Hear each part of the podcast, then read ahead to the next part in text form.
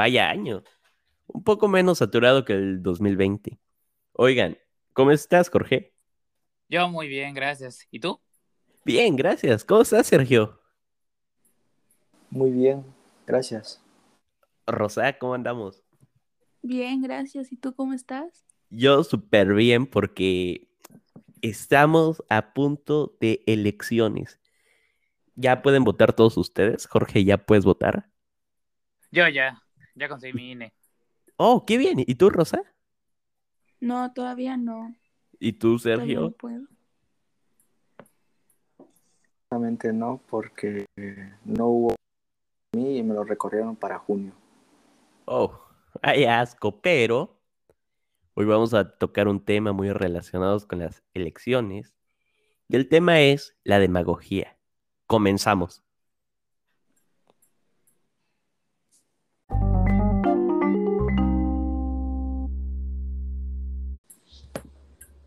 Hola, sean todos bienvenidos a este nuevo episodio de nuestro podcast. Hoy vamos a hablar de un tema relacionado con derecho.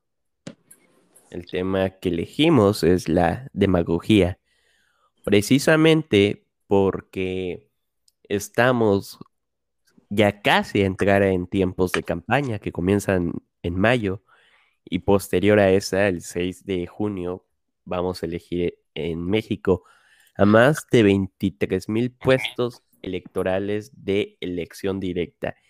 Entonces, ¿qué tema elegimos? Elegimos la demagogía porque es un término que no todos conocemos, pero que todos hemos vivido o sabemos lo que significa. Entonces, hoy junto con mis compañeros Sergio, Jorge Emilio Márquez y Rosa Velasco, vamos a hablarles de la demagogía. Y no podemos seguir hablando sin la definición epistemológica de demagogía. Compañeros, ¿ustedes saben qué es la demagogía? Sí, bueno, realmente esta palabra proviene del griego, pero pues es prácticamente, bueno, demagogía es prácticamente cuando una persona utiliza su voz y sus argumentos para poder convencer a una persona. ¿Qué es lo que normalmente utilizan pues los políticos y la- las campañas, como ya habías comentado? Sergio, ¿tú conoces a alguien que haya usado la demagogía o has presenciado algún acto de demagogía?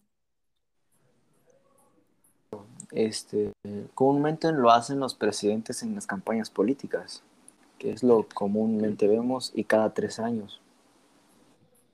Es cierto, muy cierto. Jorge Emilio, ¿tú Bueno, crees que sí. hay, hay alguna regulación aquí en México mediante cualquier código penal para penar la demagogía a, a nivel judicial? Mm, Mira, por lo que yo he escuchado así normalmente, he oído que incluso las consecuencias de aplicar la demagogía podría ser una sentencia a prisión, pagar una multa o algún, o algún proceso de esos. Es lo que he escuchado en cierta manera frecuente. Mira, que yo sepa, no tenemos ninguna ley en la Constitución o en alguna ley específica. Algunos estados tienen una pequeña regulación que no es muy notoria, que no es muy eficaz, podríamos decirlo hasta cierto punto.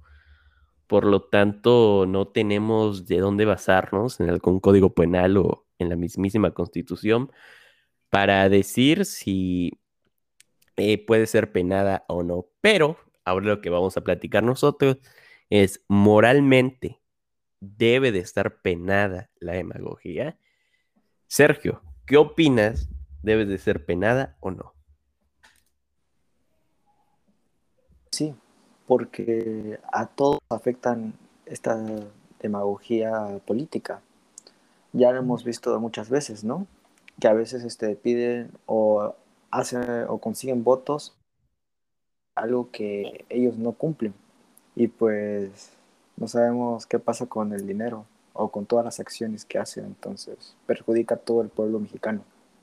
Es cierto, básicamente la demagogía es como hablarte bonito, como darte miel y hojuelas y endulzarte el oído para que puedas caer y votar por cierto candidato, por cierto partido.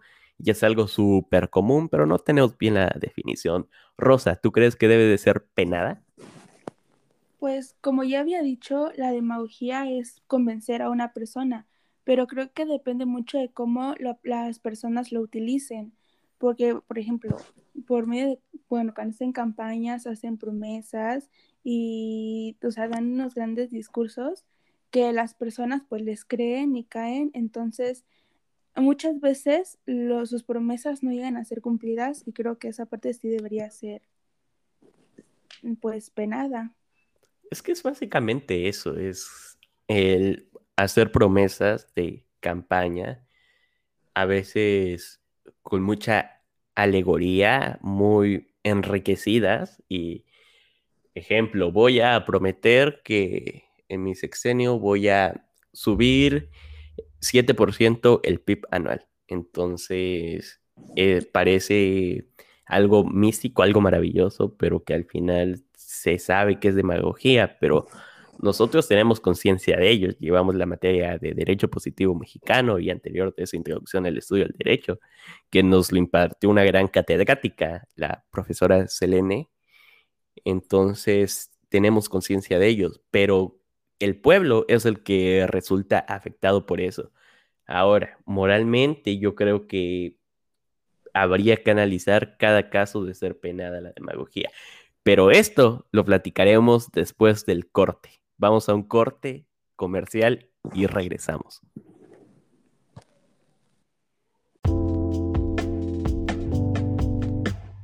Ok, espero que hayan disfrutado del corte comercial de nuestro patrocinador. Ahora, no sé si haya quedado claro qué es la demagogía, pero les vamos a dar una definición más objetiva. La primera es la de la Real Academia Española, que dice, la demagogía, práctica política que consiste en ganarse con halagos el favor popular.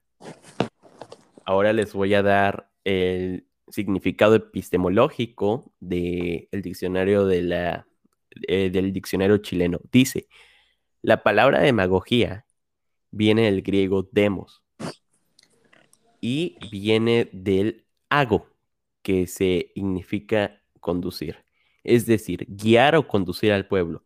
No tendría que ser obligatoriamente el discurso engañoso de quienes solo buscan halagar al pueblo para obtener sus favores y beneficiarse personalmente. Podría, podría pensarse personajes famosos como Cristo, Mahoma, Gandhi, por no citar más, que fueron excelentes demagogos, en cuanto a la procuración de guiar y educar a la con los mejores propósitos. Entonces la demagogía sería buena o mala. El interés del demagogo. En este caso nos estamos entregando en la demagogía en política en, en México, por lo tanto vamos a deducir que es mala. Pero existen varios tipos de demagogía. Rosa, ¿nos ayudas explicándonos cuáles son? Sí, claro. Uno de, de los tipos de demagogía es la evitación, la demonización y la empatía. Ok, creo que hay el de la empatía es muy popular cuando vemos a candidatos tomándose fotos en puestos de comida ambulatorios o ayudando a niños en calle, en las calles y pegando stickers en semáforos que hacen creer que tienen empatía con el pueblo.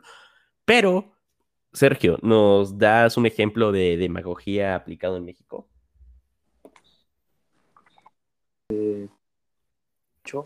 aquí la demagogía en México es demasiado, en la política se usa demasiado, la verdad.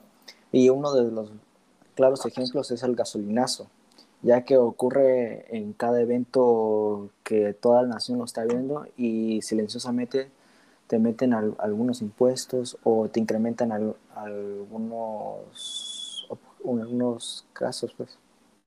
Creo que la definición de demagogía y populismo en su estado más puro es el que estamos viviendo actualmente en el que cierta persona pretende abatir la inseguridad y la violencia del país mediante ofrecimiento de becas y bolsas de trabajo a estos llamados ninis, porque no estamos hablando de 7, 8 millones, es ahorita la mayoría del país, entonces creo que eso es un gran efecto de la demagogía, porque es algo que se prometió desde antes y se cumplió, pero nos da a enseñar cómo, aunque sí parece lejana y que era una preposición mala, se puede cumplir malamente. Entonces, no porque sea una propuesta mala para el pueblo, quiere decir que no se vaya a cumplir porque se cumple. Entonces, no tiene nada que ver con que sea mal y no se cumpla o porque la propuesta sea buena y al final sí se cumple. Entonces, esto es un ejemplo de demagogia. Jorge, danos una opinión acerca de la demagogía.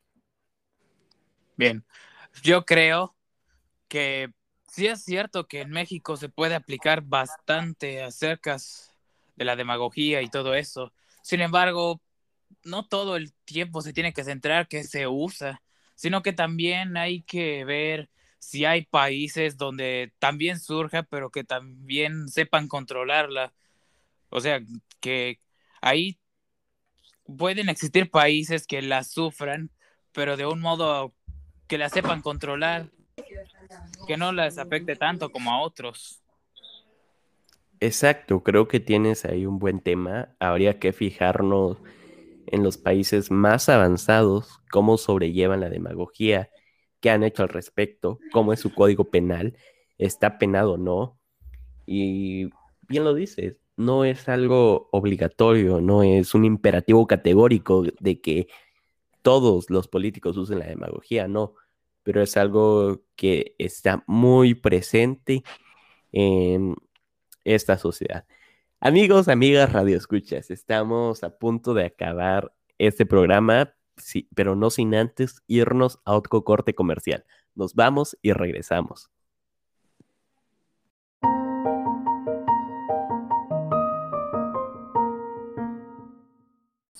Espero que hayan disfrutado del corte comercial. Ahora vamos a ver otras prácticas de la demagogía, porque no solo es simplemente engañar al pueblo, se puede usar como para enfrentar a tu adversario como una técnica sucia. Sergio, explícanos más de esto. Claro, en pocas palabras se llama rol en la polarización. Bueno, la demagogía juega a menudo un rol vital en escenarios políticos polarizados, ya que arrastra a las masas hacia un pensamiento en apariencia simple, lo cual le conviene a uno o a otro bando, ya que genera solidaridades y rechazos automáticos la división del espacio político y humano en valores absolutos, dicotómicos opuestos, con la paz y la guerra, la justicia y la impunidad, la seguridad y el delito. Solo puede lograrse mediante un recurso de manipulación.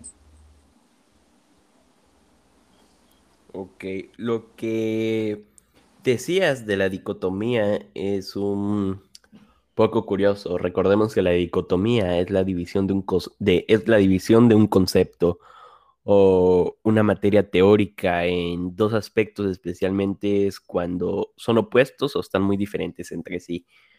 Esto lo usamos cuando en el campo de una campaña entre dos adversarios se están atacando. Se usa la, la demagogía cuando un adversario es muy radical en cierto punto, supongamos que un adversario quiere hacer un trenecito, un tren que pasa en medio de una selva entre dos estados. Entonces, ¿qué haría el otro adversario? El otro adversario, en vez de prometer un tren que va a arrasar con medio pulmón de México, el otro adversario propondría hacer o usar energías renovables o volver a replantar el suelo desperdiciado por la contaminación o cosas así, ¿no? Es como irte muy al extremo de, de tu adversario usando la misma demagogía. ¿Está bien o está mal? No lo sé, déjenlo a su criterio, usemos ejemplos específicos. Jorge, dinos algo acerca de la demagogía. Mm, mira, como tal, yo te podría decir que la demagogía es una de las peores cosas que yo he estado escuchando acerca sobre el, uso de la política. Y te lo digo así porque estoy seguro de una cosa. Puede haber más de una persona que participa en la política que usa esta para beneficiarse a sí mismo, a un grupo de gente, o simplemente hacerlo para nada más así, porque se le ocurre lo primero y no poseer así un plan de estrategia, algo bueno, nada en general que pueda servir para, para beneficios para la sociedad o el público en general. Es cierto. Ahora, habría que analizar dos cosas mediante el derecho, al derecho mexicano. Primero, si penáramos la demagogía, sería al candidato que usó la demagogía y ganó y no cumplió, o también se penaría al candidato que perdió la elección pero usó la demagogía. Yo creo que obviamente es al candidato que gana y no promete, porque al final es eso, en palabras más básicas, es prometer algo muy extravagante y no cumplirlo, o sí cumplirlo, pero usar, es una táctica poco moral. Rosita, ¿tú crees que deberíamos penar a estas personas, encarcelarlas o darles algún tipo de, de multa o toque para entrar en razón? Pues yo creo que así como tú dices a las personas que ganan, a esas sí les se les debería dar como pues un castigo porque pues realmente lo utilizan a su favor y las únicas personas afectadas pues somos, o sea, son, somos nosotros. Y una multa a las otras personas que lo hayan usado, o sea, aunque no hayan ganado, pues lo estaban aplicando y qué tal que hubieran ganado, pues hubiera sido lo mismo, o sea, un, un como castigo para, para que dejaran de hacer promesas que saben que no van a cumplir.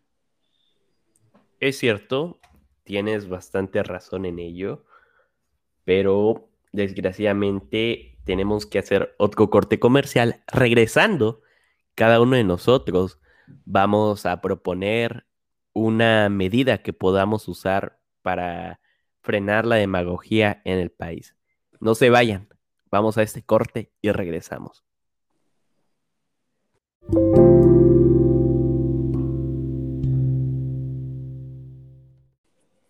Ya por fin estamos llegando al final de este programa. Muchas gracias por quedarse hasta el final para escuchar este tema de la demagogía. Ahora, mis compañeros y yo les hicimos propuestas para ver cómo frenarla o, o no a la demagogía. Entonces le doy la palabra a mi compañera Rosa Velasco. Bueno, para, bueno, mi propuesta es que se les debería dar una multa para que así se den cuenta de que lo que están haciendo está mal, porque no solo nos afecta a nosotros, sino también a ellos, y para que si van a, a ofrecer o a proponer algo, que sea algo que realmente puedan cumplir y que no nos estén engañando, porque pues no solo nosotros estamos, o sea, salimos mal, sino también, también ellos. Es cierto, tienes mucha razón. Mira, la verdad mi propuesta no es tan drástica porque recordemos que todo el proceso electoral, político electoral, es regulado por el IEPC y que tiene varias sanciones, por ejemplo, cuando te pasas del presupuesto o ahora lo que se está haciendo de que ya no pueden aparecer el nombre en fotografías oficiales del candidato. Entonces, algo que podrían hacer es dar el anuncio a todas las instancias, a todos los partidos, a todos los candidatos, de que queda completamente restringido el uso de la demagogía. Completamente.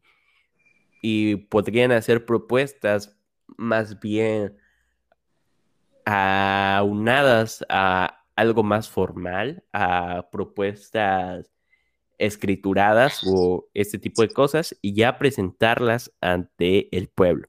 Pero vamos a ver qué dice Sergio.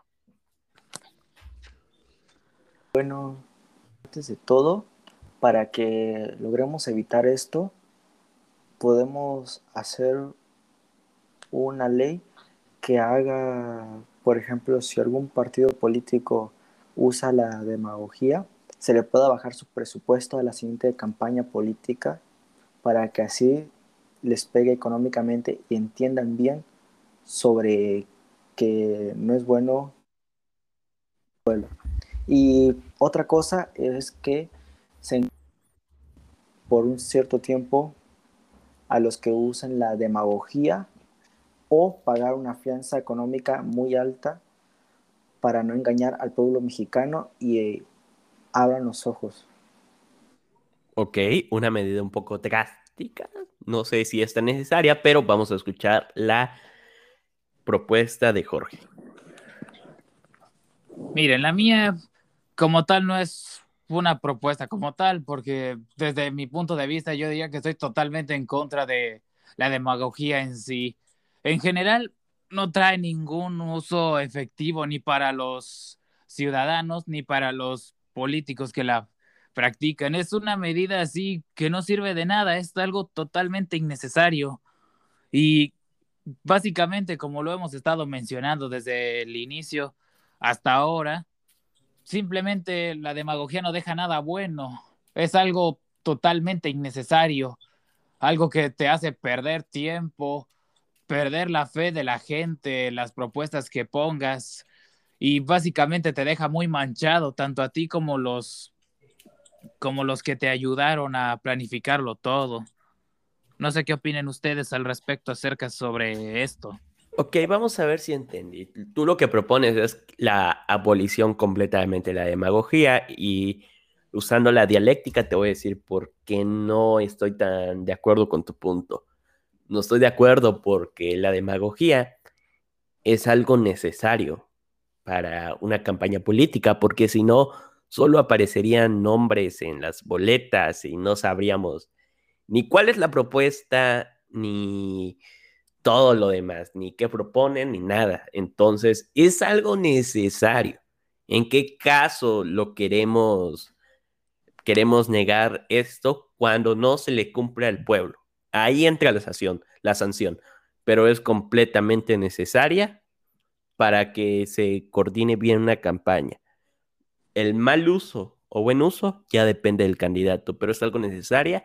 Más bien entiendo que Tú lo que quieres hacer es que no se haga nada y está, creo que muy bien el que no se haga nada para abolirla. Esta y la propuesta de, de probablemente una multa al usarla y darle el toque mediante el IPC está perfecto.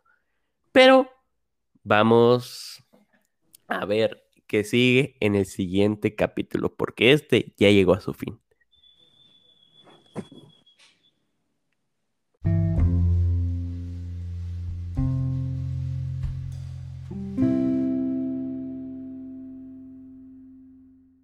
Una plática bastante amena, bastante buen podcast. Yo creo que muy fructífero. Cada uno dio su punto de vista de lo que opinamos de esta práctica. Esperamos que en esas lecciones que ya se acerca haya realmente una conciencia mayor de parte de la sociedad y empiece a dejar de caer en, ante las garras de los demagogos que 23 mil puestos electorales aventará el 2021. Esperemos, porque más de la mitad estoy seguro que usan la demagogía, más de la mitad. Entonces, esperemos que hagan conciencia a las personas, políticos dejen de usarla para el mal y las personas empiecen a usarlas para darse cuenta de que de quiénes están mal y quiénes están bien. Gracias por escucharnos, por brindarnos su tiempo y espero volver a verlos pronto sintonizándonos. Igual yo a, todos ustedes, muchas gracias por sintonizarnos y esperamos que esto les haya servido para bien y puedan difundirlo también con sus conocidos y familiares. También me despido de este gran podcast que nos dejó un gran conocimiento sobre la demagogía y espero que todos recapaciten y entiendan sobre lo que es malo hacer eso. Gracias por habernos escuchado. Espero haya sido de su interés y hayan podido aprender algo más. Un poco más sobre el tema. Recuerden seguirnos en redes sociales y darle las gracias a la profesora Selene por instruirnos en esto del ámbito legal y ya que ella fue la que nos encargó el regir esta actividad de podcast para darles a conocer, ah, para darles a conocer algún tema de derecho darle las gracias. Este es nuestro proyecto parcial en la Escuela José Vasconcelos, así que muchas gracias a la profe Selene Oquina Corona Pérez y a todos ustedes que nos escucharon. Espero verlos.